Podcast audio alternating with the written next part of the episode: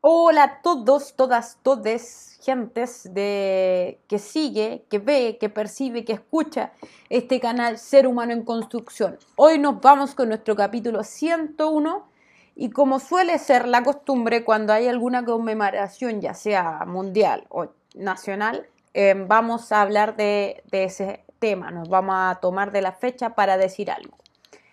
Y bueno, el año pasado estuvimos hablando de la del luteranismo, de la reforma y del protestantismo y lo llevamos a por qué la gente tiende en Chile, más que en otros países, a ser tan culposo, a exponer la culpa hacia otros. ¿Por qué a los cristianos de diferentes denominaciones se le critica el hecho de ser cristiano y hacer cosas?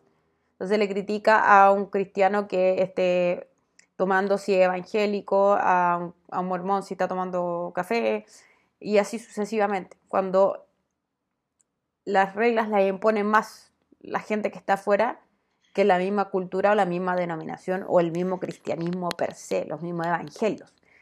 Entonces hoy día quiero hablar desde otra arista, pero nuevamente yendo a esta, esta escena histórica de las tesis de Lutero y por eso le llamo la tesis 96 a este capítulo. Porque fueron 95 tesis que Martín Lutero contra las eh, acciones que estaba llevando la Iglesia Católica en ese momento, eh, crítica, pero no para crear una nueva iglesia, sino más bien para eh, reformar lo que se estaba llevando a cabo. Entonces, antes de eso, hacer unos pequeños preámbulos, eh, algunas pequeñas historias, porque en realidad lo quiero, quiero ver la perspectiva de Eric Fromm, autor que yo he citado muchas veces, pero que estoy estudiando sobre él, entonces, eh, si bien no es un estudio formal, no estoy dedicada en la academia. Eso sí es un, tema que estoy analizando en profundidad que me gusta mucho y quería compartir hoy día entonces eso, la lectura que hace eh, Eric Fromm de los orígenes del protestantismo. Pero antes, eh, un poco eh, señalar que no me interesa personalmente hablar de la festividad de Halloween porque ya se ha dicho mucho, los orígenes están ahí en, en, la, en internet. Eh, es un fenómeno bastante interesante porque la gente hoy en día ni para eso sigue patrones. Mucha gente celebra noche 30 y no hoy día 31, siendo que aquí en Chile mañana es feriado, entonces como... O lo otro que me llama la atención es la obligación que tiene la gente de celebrar Halloween. Cuando yo era más chica no celebraba Halloween por una tradición y por una herencia de la familia cristiana que decía que Halloween no se celebra. Y hoy en día personalmente no me llama la atención, no solamente por una cuestión cristiana, sino porque no me llama la atención celebrar Halloween, no, no, no me inquieta en lo absoluto, pero me llama la atención cuando uno dice, no, no quiero participar, y dice, ¿por qué no? Hay mucha gente que no celebra el Día del Profesor, hay mucha gente que no celebra Navidad, hay mucha gente que no le gusta hacer nada para su cumpleaños, pero si alguien no celebra Halloween lo tildan de aburrido y es como, ¿por qué?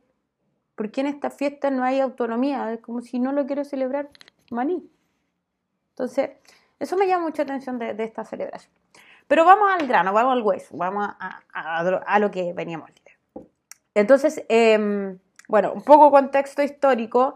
Martín Lutero es un monje agustiniano, quien se hace monje y se hace agustiniano eh, una vez que iba cabalgando por, no me acuerdo si el bosque o no, pero está en una plena tormenta y se encomienda a una santa que lo ayude, que él se va a hacer monje si sale vivo de esa situación obviamente eh, sale vivo y se dedica a estudiar teología y a ser monje bajo la doctrina de los eh, estudios de San Agustín de Hipona. Para los que me conocen saben que yo soy eh, doctora en filosofía en especialización en San Agustín, entonces algo que, que si no conozco bien a Lutero, conozco bien a Agustín. Pero de algún modo son muy parecidas sus vidas desde la perspectiva de la interioridad, de esta necesidad de buscar la verdad, de esta necesidad de salirse la culpa Em, Martín Lutero es un monje que sufre mucho porque se entiende a Dios antes de, esta, de toda esta reformulación de sus principios, entiende a Dios como un ser muy castigador y no entiende cómo un ser muy castigador puede también a la vez promulgarse como un Dios de amor. Y entre estas cosas se da cuenta, lea, a Pablo, igual que pasa en San Agustín, y se da cuenta que ha sido malentendido el concepto de Dios hasta, hasta ahora por él mismo y por la sociedad en ese momento. Y es ahí donde comienza este estudio con la idea de reformar y reformular situaciones que estaban pasando en la Iglesia eh, Católica Apostólica Romana de la época.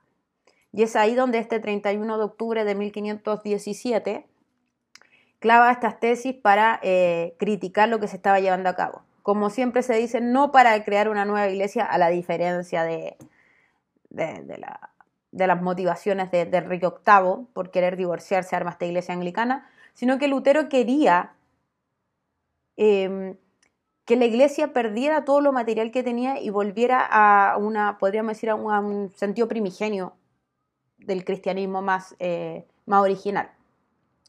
Entonces, eh, desde esa perspectiva, Lutero nunca quiso reformar una iglesia sino, o hacer una nueva, sino, perdón, no, no quiso hacer una nueva, sino quiso reformar. ¿Cuál es el punto? y aquí me quiero centrar en, el objetivo del, capítulo de hoy, es que Eric Fromm nos presenta en el libro El miedo a la libertad una perspectiva muy interesante de lo que es eh, la reforma protestante, porque eh, analiza a los personajes detrás de la reforma. Él en su libro dice, yo no voy a criticar ni voy a hablar del protestantismo y de lo que va a ser la iglesia evangélica posterior Simplemente dice, quiero que veamos dónde nace, surge el, problema y la situación y lo que esto conlleva en la modernidad, una vez que uno entiende quién es Martín Lutero y también a su vez dentro de esa misma historia, de esa misma idea, Juan Calvino, por ejemplo. Entonces, de aquí en adelante me voy a ceñir a lo que dice Eric Fromm. Entonces, si alguien me dice, no, estás leyendo mal a Martín Lutero, lo estoy leyendo de, él, no estoy haciendo mi perspectiva ni mi análisis personal, salvo que lo diga. ¿Qué sucede? Que em, Eric Fromm plantea en el miedo a la libertad que en la modernidad el individuo surge. Antiguamente, desde el medio hacia atrás, había una noción de ser creados por Dios y de ser hijos de Dios, por lo tanto todos vivíamos en comunidad. Y de ese mismo modo, hasta, hasta económicamente, quien hacía el bien le iba bien. ¿Por qué? Porque en esa época medieval todavía habían profesiones que eran heredadas. Si mi padre era zapatero, mi abuelo fue zapatero, yo sería zapatero. Y con hacer buenos zapatos ya tendría eh, una vida estable. Entonces, si obro bien económicamente, es decir, si trabajo bien, tendría mis beneficios, tendría mis bendiciones, por así decirlo. Y si obro bien, como soy hijo de Dios, también recibo mis beneficios y mis bendiciones. No obstante, en la modernidad se desarrolla el concepto de individuo. Nos separamos un poco de Dios. Aparece el hombre per se, el humanismo y esta eh, separación de. Hay un cuadro muy interesante que es la creación de Adán, donde se ve a Dios conectándose con el hombre, pero con el hombre con el dedito doblado. Que tiende a ser una interpretación de que hoy en día el hombre sabe, o el ser humano sabe que Dios existe, pero ya él decide si hacer conexión o no. Entonces, en este sentido nace el individuo, nacen las libertades de diferentes tipos. Y dentro de esta historia surge Martín Lutero, quien, según la, lectura de Fromm, dice yo voy a analizar al personaje, es un personaje muy relacionado con el tema de la autoridad y de la culpa. Martín Lutero se dice que venía de una familia muy estricta, por lo que en lectura de Fromm, él ama y le teme a la autoridad. Y de ahí surge su necesidad de criticar a la iglesia. ¿Por qué? Porque va a criticar a la autoridad humana. Va a decir, ustedes no tienen por qué meterse en mi camino hacia Dios. No necesitamos la mediación que trae el Papa, no necesitamos las indulgencias del ser humano. Dios es nuestra única autoridad. Entonces, odia profundamente a la autoridad humana, podríamos decirle en este caso de, consecuencia por un odio a, lo que significó su, su padre, eh, entonces va a criticar a la autoridad humana. No obstante, como tiene este, esta lucha interna, también la ama, y la ama pero en un sentido que él pone divino. Dice, yo ya no me someto a la autoridad humana, me someto solamente a Dios.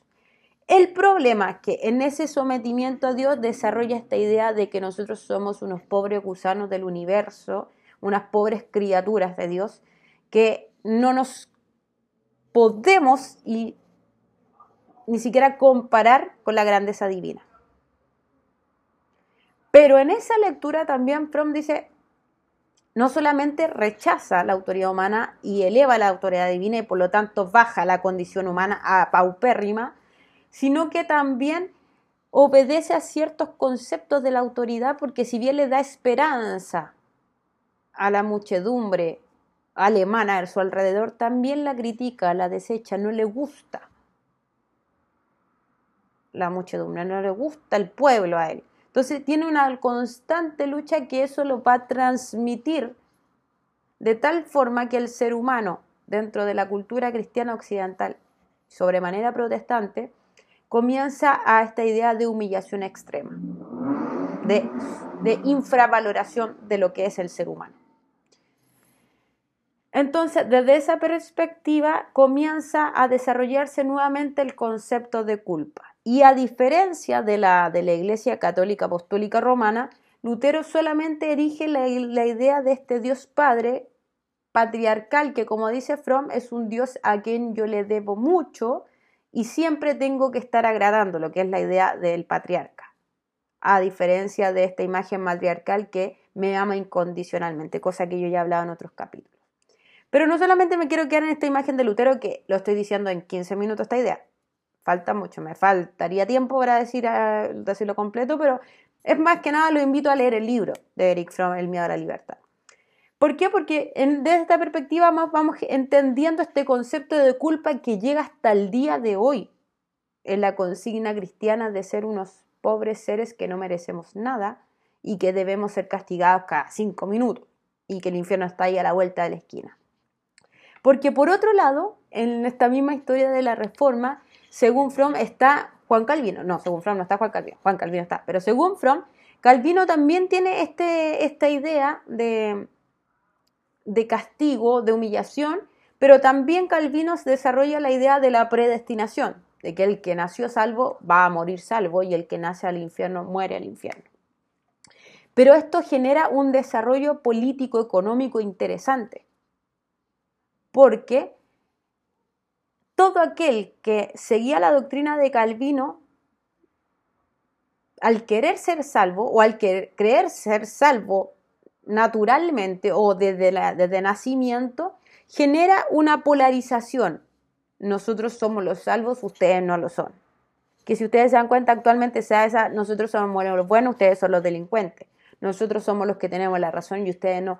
Ya se va generando una individualización, pero también una agrupación de nosotros somos los buenos y ustedes son los malos. Ahora, dentro de aquellos que buscaban la salvación bajo la doctrina de Calvino, necesitaban estar siempre activos demostrando que ellos eran los que se merecían el cielo. Entonces estaban en un constante trabajo de demostrarse a sí mismos, al resto e inclusive a Dios que ellos eran los que de nacimiento ya estaban predestinados al cielo. ¿Y qué pasa con eso? Que el ocio, que el estar haciendo nada, el disfrutar del tiempo no era posible, porque tú tienes que estar haciendo algo. Tienes que estar produciendo, tienes que estar demostrándole a Dios que tú eres uno de los salvos, que tú mereces el cielo. Y además en esta angustia de llegar al cielo, de, nacer hasta morir y demostrarte a ti mismo que te habías ganado el cielo, está esta angustia de qué hago cuando estoy esperando. Que es una angustia que siempre se da. Cuando uno está esperando una respuesta a un trabajo, una respuesta a un diagnóstico, una respuesta a una nota, uno siempre está con la angustia y empieza a hacer cosas, empieza a ocuparse mucho. ¿Qué quiere decir con esto?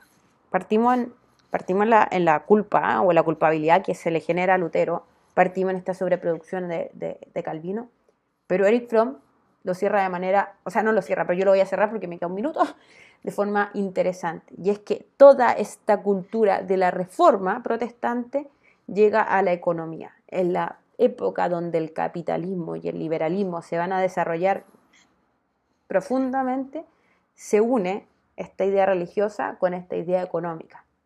¿Por qué? Porque comienza la idea de ya no, no solamente tengo que ser zapatero y con eso estoy listo, tengo que estar sobreproduciendo. Porque ahora, aunque tú no seas cristiano, tu cielo es el éxito. Si tú no eres exitoso, estás haciendo algo mal. Y para ser exitoso tienes que producir, producir, producir y producir.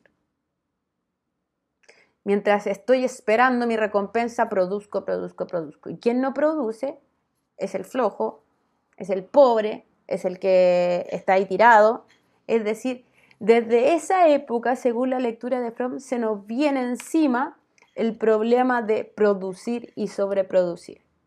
Y que si tú no estás haciendo, eres incapaz de demostrarle a la sociedad, a tu familia, a Dios, a tu empresa, que tú no te has ganado el cielo correspondiente. Cielo monetario, cielo metafísico, cielo de lo que quieras. Pero esta idea del protestantismo va a desarrollar, no por el que el protestantismo es así, sino por la, por la crianza de Lutero y por la crianza del de Calvino, esta idea de sentirse culpable cuando estamos haciendo nada. Y que el pobre es el castigo que tiene por ser flojo y estar haciendo nada, porque la gente que produce es la exitosa que se ha ganado el cielo en la tierra. Entonces, cerrando el capítulo hoy, a eso apuntaba la tesis 96.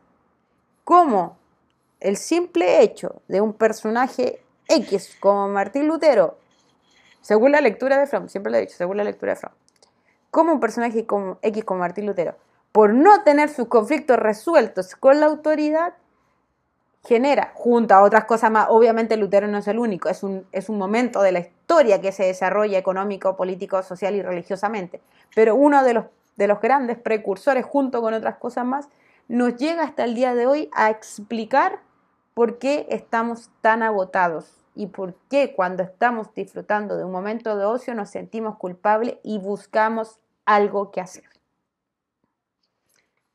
Feliz 31 de octubre para todos, sea lo que sea que celebren. Nos estamos viendo en el próximo capítulo y recuerden que aquí siempre encontramos ideas, comentarios, historia, artículos, desarrollos y demás. A través de la reflexión, porque simplemente somos seres humanos en construcción. Nos vemos en un próximo capítulo.